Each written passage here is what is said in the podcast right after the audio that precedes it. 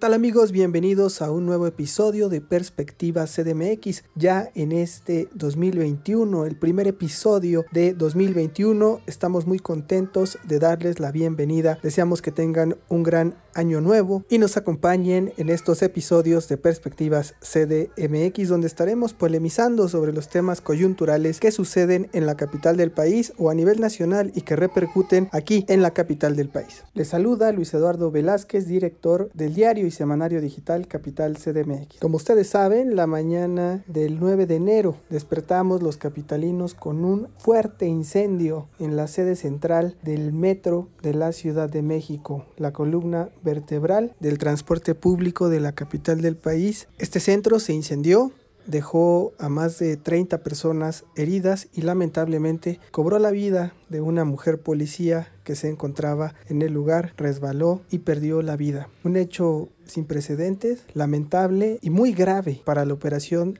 del metro de la Ciudad de México porque obligó el cierre indefinido de seis líneas del metro de la Ciudad de México. Es decir, la mitad del metro de la Ciudad de México estará cerrado por tiempo indefinido por el daño que se causó en este incendio. Una vez que se da este siniestro, la pregunta es, ¿cuáles son las causas del siniestro? ¿Fue un sabotaje? ¿Fue por negligencia y falta de mantenimiento? ¿O fue un error humano? La Fiscalía de la Ciudad de México ya está investigando. Los datos han venido surgiendo a cuentagotas, pero la jefa de gobierno, Claudia Sheinbaum, ya salió a dar la cara para informar sobre este acontecimiento tan grave y tan trágico. La pregunta obligada que hicieron los compañeros reporteros a la titular del metro, Florencia Serranía, es cuál era su responsabilidad en este incendio. Vamos a escuchar lo que contestó. A ver, yo soy la directora general del metro, solamente. Los compañeros le insistieron y le insistieron, pero ella no salía más que decir que ella es la responsable de la dirección del metro y en ningún momento asumió parte de la responsabilidad pese a que no hay un director de mantenimiento del área. Luego nuestro compañero Alberto Cuenca, reportero de Capital CDMX, le preguntó a Sheinbaum si considera que es bueno el trabajo de Florencia Serranía al frente del metro de la Ciudad de México y si conllevaría alguna responsabilidad, alguna sanción. Y esto fue lo que dijo la jefa de gobierno. Flores está haciendo su trabajo en el metro de la Ciudad de México, es una mujer muy responsable. Si hay alguna sanción administrativa, algún servidor público, pues va a provenir del propio peritaje. Lo que no se puede es estar haciendo un uso electoral de estos temas. Hay que esperarnos al peritaje, hay que revisar qué es lo que dice el peritaje, qué es lo que dicen las bitácoras de mantenimiento.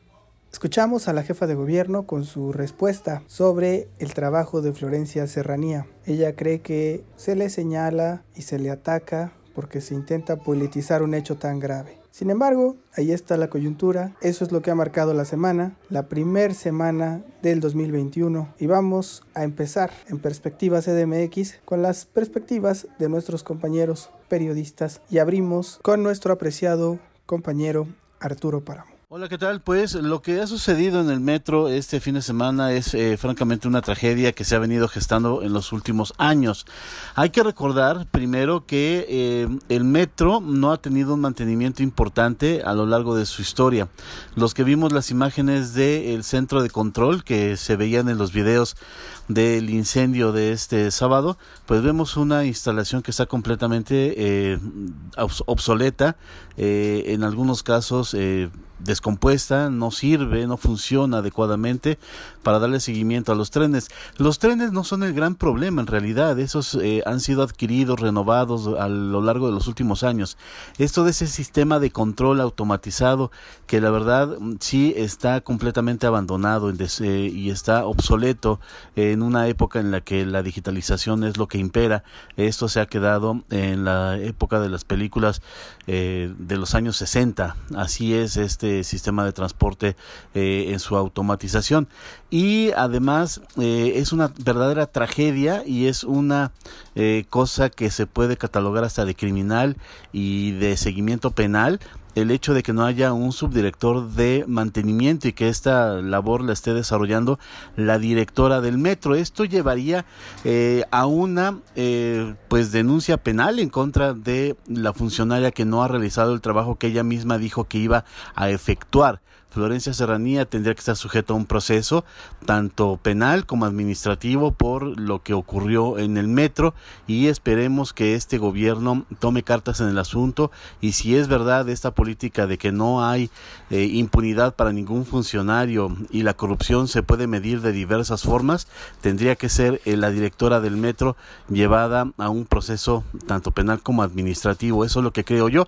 Y lo peor lo veremos a partir de este lunes si es que continúa la situación en el metro de suspensión de las seis líneas eh, que salieron de servicio porque este lunes eh, retornará la gente a la actividad y pese a que estamos en semáforo rojo, la verdad es que muchísima gente sigue utilizando el metro para transportarse a desarrollar sus actividades esenciales o no esenciales, pero el metro es el es la columna vertebral de transporte en esta ciudad. Gracias Arturo Páramo por tu perspectiva. Coincido en que debería de enfrentar un proceso penal por su responsabilidad en estos hechos, sobre todo que se ha hecho saber que ella dice haber asumido esos cargos de mantenimiento al no haber un titular en el organismo, como se lo hizo saber a los diputados en el Congreso de la Ciudad de México hace unas tres semanas. Esto quedaría en manos del gobierno de Claudia Sheinbaum. Es probable que no pase nada, que queden los hechos en total impunidad. Pero bueno, ahora vamos a escuchar a Alberto Cuenca, reportero de Capital CDMX, quien estuvo muy al pendiente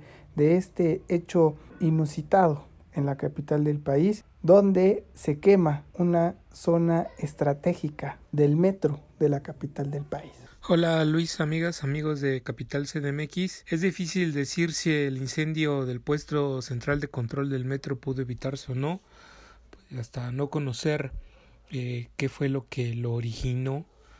Eh, lo que sí llama la atención y a esta pregunta de qué pasa en el metro, lo que pasa es que Florencia Serranía lo dirige y ese es el problema original la señora ya carga una lista de personas fallecidas y de personas lesionadas, usuarios del metro en su mayoría, por lo que puede, lo que se configura como su incompetencia o su omisión ante lo que ocurre en el sistema de transporte colectivo. Al menos podemos contarle tres, cero y van tres importantes casos eh, eh, eh, irregularidades que ocurren en el sistema de transporte colectivo que han afectado a los usuarios. Ahí tenemos en 2019 las fallas de las escaleras eléctricas en Miscuac y en Tacubaya, que dejaron al menos 10 personas lesionadas. Luego en 2020 tenemos el choque de los trenes en eh, la estación Tacubaya de la línea 1 del metro con una persona fallecida y al menos 44 lesionados. Y ahora esta, este incendio en el puesto central de control del edificio de Delicias con una persona fallecida y 30, 30 personas que debieron ir al hospital por inhalar el humo eh, de este incendio. Entonces, Ahí pues, el problema es que Florencia Serranía sigue en el puesto y eh, eh, lo preocupante es que Claudia Sheinbaum la sigue respaldando y sigue hablando de que es una persona competente y responsable eh, y espacio responsable cuando lo que parece es que más bien es irresponsable mantenerla en esa posición cuando está a ojos vistos que la funcionaria no eh, está siendo competente para atender eh, eh, esta situación nodal del transporte en la ciudad como es el metro y cuando además hay sospechas de que ella o al menos personas importantes cercanas a ella tienen intereses en el tren Maya que desarrolla el gobierno de Andrés Manuel López Obrador. Gracias Alberto Cuenca, muy grave lo que señalas porque efectivamente Florencia Serranía ya arrastra una fila de víctimas que han perdido la vida, otros que han quedado lesionados por accidentes como el choque del metro que fue gravísimo el año pasado. Entonces vemos a una jefa de gobierno que insiste en que tiene una excelente funcionaria, pero que cada vez comete hechos más graves y perjudiciales para los usuarios del metro en la capital del país. Y lo peor, como bien señalas, es que parece que tiene otros vínculos y otros intereses y está en ese cargo por el respaldo del presidente Andrés Manuel López Obrador, no tanto por los deseos de la jefa de gobierno. Veremos qué dicen los peritajes y por lo pronto vamos a escuchar la perspectiva de Ernesto Osorio, director de Gaceta Ciudadana. ¿Qué tal amigos de Capital CDMX? Feliz año Luis. Bueno, pues el incendio del sábado pasado demostró una vez más la incompetencia que ha demostrado Florencia Serranía al frente del sistema de transporte colectivo Metro. Simplemente días antes había asistido ella a un Zoom con diputados del Congreso de la ciudad, en donde ahí mismo ella misma reconoció que no tenía al frente del área de mantenimiento a una persona responsable justamente de llevar el mantenimiento de todas las instalaciones del metro. Se da este accidente y bueno, una vez más se demuestra que no es quien eh, Florencia Serranía para poder estar al frente de lo que digamos es el medio de transporte más importante de la Ciudad de México, más de 5 millones de usuarios diarios y bueno, pues aquí queda una vez más demostrada su incapacidad para estar al frente. Ya se cobraron dos muertes por la falta de mantenimiento que se ha demostrado existen en las instalaciones. Recordemos aquel choque de dos trenes en la estación Tacubaya en marzo del año pasado y ahora este accidente del incendio en la subestación de Buen Tono. Creo que es urgente que el mismo gobierno de la ciudad asuma que no es la señora Serranía la que debe de estar al frente de este eh, importantísimo medio de transporte y también que es necesario revisar la estructura del mismo sistema de transporte colectivo. El que no existiera una titularidad ocupada, un funcionario al frente del área de mantenimiento es algo que preocupa, dado la situación que se ha presentado en el metro. Urge que esta mujer no solamente sea, pues, digo, presentada ante las autoridades, ya que ella misma dice ser la responsable del metro, bueno, pues ella sería en todo caso la responsable de los muertos que ha generado ya dos accidentes que se han pues registrado en el sistema de transporte colectivo metro. Urge también una revisión a fondo de parte de peritos expertos externos que con una visión objetiva nos den a conocer realmente cuál es la situación en cuanto al mantenimiento que tiene este importante medio de transporte. Gracias Ernesto Osorio por tu perspectiva. Coincido plenamente en que debe haber sanciones fuertes en contra de Florencia Serranía. Vamos a dejar el tema aquí, estaremos muy pendientes de qué pasa con los peritajes y lo más importante que se restablezca el servicio lo más pronto posible porque afecta a millones de usuarios, millones de capitalinos, que es su principal medio de movilidad. Vámonos a las perspectivas de la semana. Ya estamos en las perspectivas CDMX y arrancamos para esta semana con Arturo Páramo. Te escuchamos. Y para esta semana, pues eh, retomamos dos temas que son eh, obviamente los principales, que es uno de salud, que es la eh, pandemia de COVID-19 estamos en el punto más alto y no va a ceder. Eh, todo lo que queda de este mes al menos estaremos viviendo todavía los estragos de las fiestas de fin de año, del día del año nuevo y posteriormente de Reyes, cuando muchísima gente salió a las calles para conseguir los juguetes.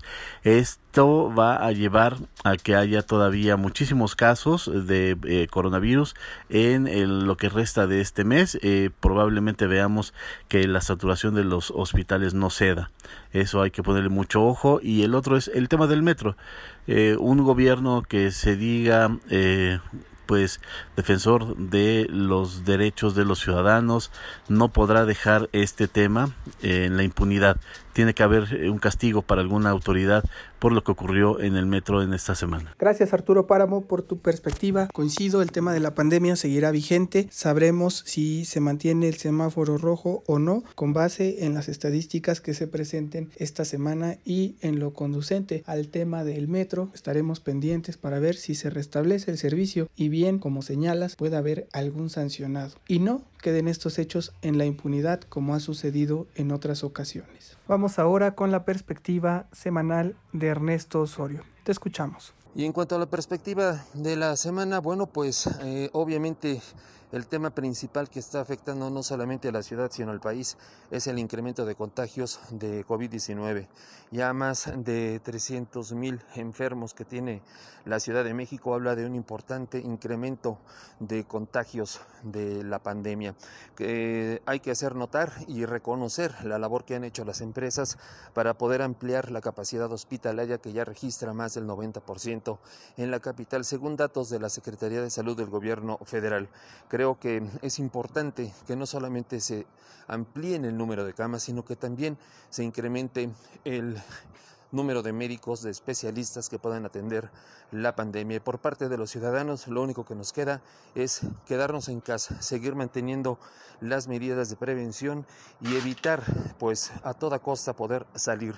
La pandemia está en su peor momento, está creciendo aquí en la Ciudad de México y creo que es importante que todos tomemos conciencia de no de incurrir en actos masivos, de no acudir a la calle si no hay necesidad y también de evitar usar el transporte público y ante las condiciones que se han dado por la suspensión del metro pues creo que va a ser pues muy importante que estemos atentos de cuántos casos se pueden registrar a partir de este uso que se haga de los medios de transporte alternativos. Gracias Ernesto Osorio por tu perspectiva CDMX. Coincido plenamente que tendremos que estar atentos a la pandemia porque ya es muy grave lo que vive la Ciudad de México. Vámonos ahora con la perspectiva de Alberto Cuenca, reportero de Capital CDMX. En la perspectiva semanal y como siempre en esta época de pandemia, la agenda la marca el COVID-19 porque pues bueno, este eh, la emergencia sanitaria sigue imparable y se ha recrudecido en la capital del país. Eh, el último informe del sábado pasado de la jefa de gobierno, del sábado 9 de enero, daba cuenta ya de 23.300 personas fallecidas por COVID en la Ciudad de México.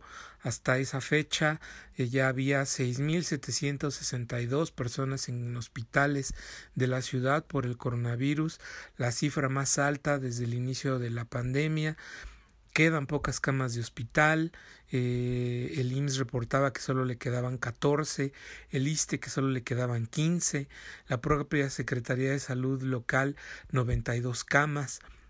En fin, ahí mientras esto se va desarrollando y ver cómo las autoridades eh, de salud pues eh, salen al paso de esto que parece ya una saturación total de los hospitales por el coronavirus, pues ver también eh, cómo distintos sectores se movilizan, como los restaurantes, que para este lunes 11 de enero han dicho que van a abrir, aunque lo tengan prohibido porque ya no aguantan más mantenerse eh, sin operaciones y si no están en el punto de la extinción, han dicho ellos.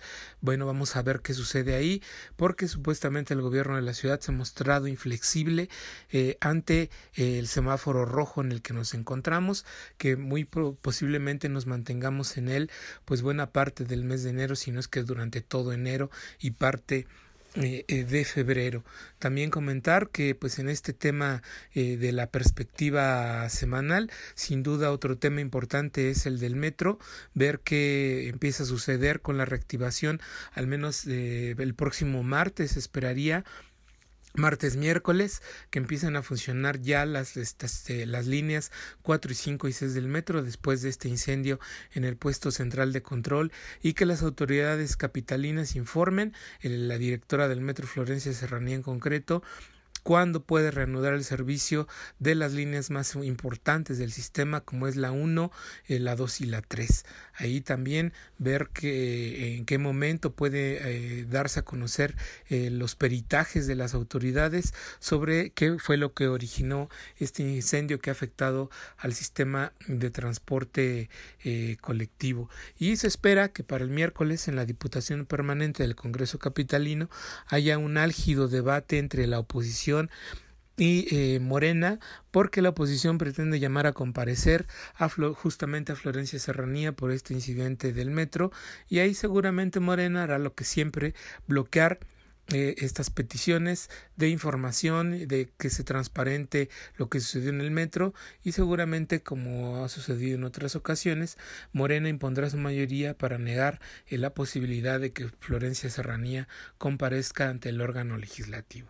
Ahí tenemos más o menos la perspectiva de los temas más importantes que dominarán la agenda semanal. Gracias Alberto Cuenca, reportero de Capital CDMX, por tu perspectiva. Creo que se centran los temas en la pandemia y en este debate que seguirá sobre la revisión del trabajo de Florencia Serranía al frente del metro en la Ciudad de México. Yo como perspectiva solo pondría pendiente ver si ya por ahí se establece o viene la convocatoria para el registro de candidatos de Morena a diputados locales, ya se dio el registro a diputados federales, a ver si viene el registro a diputados locales y sobre todo alcaldes, que es donde se va a abrir ya el verdadero debate de las elecciones 2021 que tendremos que tener muy presentes y revisar a detalle. Gracias por habernos escuchado en este episodio, primer episodio de Perspectiva CDMX en 2021. Como siempre, los invitamos a que nos sigan en nuestras redes sociales. En Twitter somos arroba capital MX-bajo, en Facebook, Instagram y Spotify somos capital CDMX, en YouTube somos CDMX TV y nos pueden leer todos los días en capital-cdmx.org y no se pierdan el semanario digital que hacemos para ustedes cada semana y que se reparte todos los domingos. Muchas gracias por habernos escuchado. Les mandamos un fuerte abrazo de inicio de año y nos escuchamos en el próximo episodio. Se despide de ustedes Luis Eduardo Velázquez, director del diario y semanario digital Capital CDMX. Abrazos, no periodicazos.